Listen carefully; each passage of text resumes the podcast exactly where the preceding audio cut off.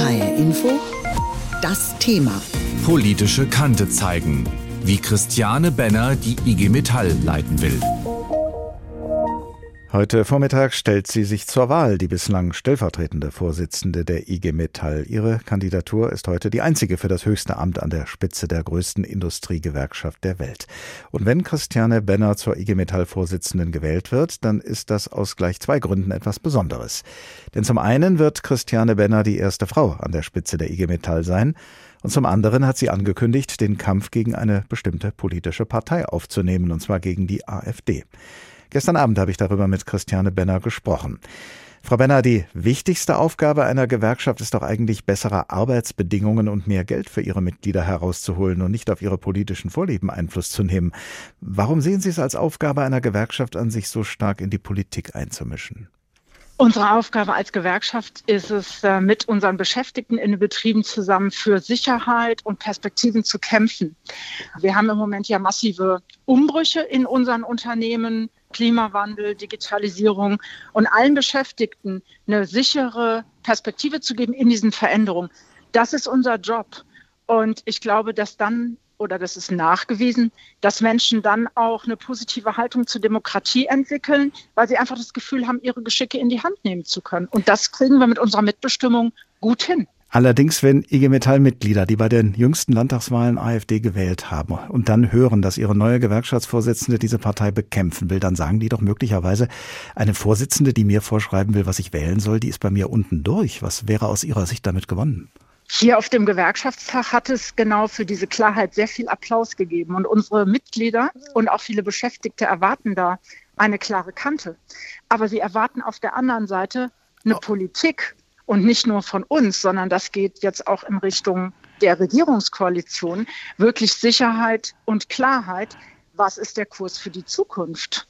Auf dem Gewerkschaftstag melden sich ja möglicherweise nicht diejenigen zu Wort, die AfD gewählt haben, gerade wenn sie wissen, wie ihre Position dazu ist. Und wenn sie auf die Politik verweisen, auf die Regierung, wie wäre es denn mit einer Arbeitsteilung, wie sie ja auch die DGB-Vorsitzende Jasmin Fahimi, die ja mal Politikerin war, nämlich SPD-Generalsekretärin, wenn die sagt, es ist Aufgabe der Bundesregierung, die AfD politisch zu bekämpfen. Was spricht aus Ihrer Sicht denn gegen eine Arbeitsteilung zwischen Politik und Gewerkschaftsarbeit?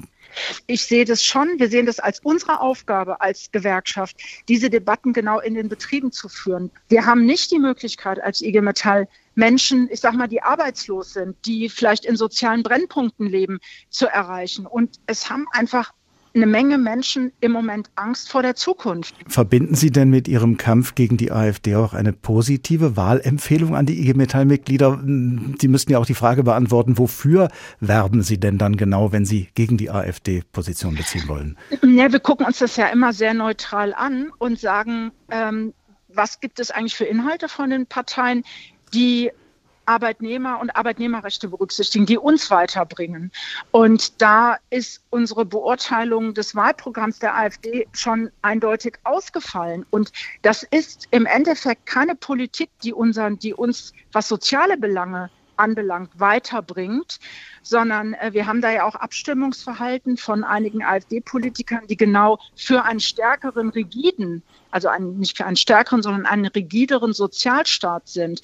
Und alle Punkte, die abgestimmt worden sind, beispielsweise Mietpreisbremse, diese ganzen Themen, da hat sich die AfD eher auf die, würde ich mal so sagen, Arbeitgeberseite oder ähm, derjenigen, die vermieten, geschlagen, aber nicht auf die Seite der abhängig Beschäftigten.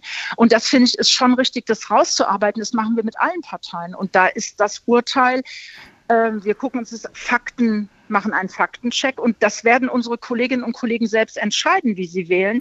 Aber wir haben schon ein Problem, wenn wir in den Betrieben Rassismus, und Antisemitismus haben, da sagen wir ganz klar nein. Wir haben da eine klare Position als IG Metall. Das heißt, Sie als Vorstand oder auch diejenigen, die die IG Metall in den Unternehmen repräsentieren, die gehen dann hin und kümmern sich nicht nur um Tarifverhandlungen und dergleichen, sondern sie gehen auch sozusagen mit den Beschäftigten zusammen die Parteiprogramme durch und sagen, äh, das ist aus Arbeitnehmersicht gut und das ist eigentlich, dafür sollte man die Finger lassen. Das machen wir bei jeder Wahl, also Bundestagswahl, bei den Landtagswahlen. Das machen wir mit allen Parteien. Ich meine, es gibt ja auch den Wahlomaten.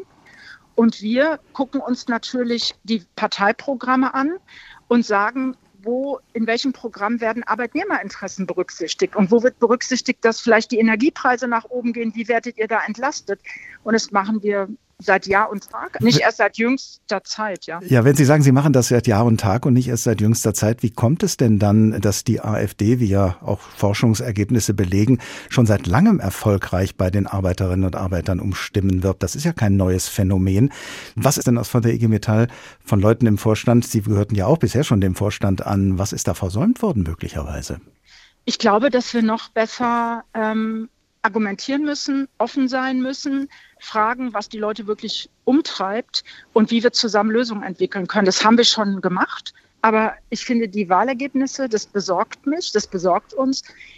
Wir werden das intensivieren. Also das heißt, da einfach nochmal anders den Dialog auch zu führen, aber viel konkreter, nicht viel schnacken, sondern machen und zu sagen, lass uns zusammen an der Zukunft deines Arbeitsplatzes und in deinem Unternehmen und in deiner Region arbeiten. Das ist unser Programm. Das wollen wir machen und das ist unsere Aufgabe als IG Metall, gerade in diesen Umbrüchen Industriearbeitsplätze zu sichern.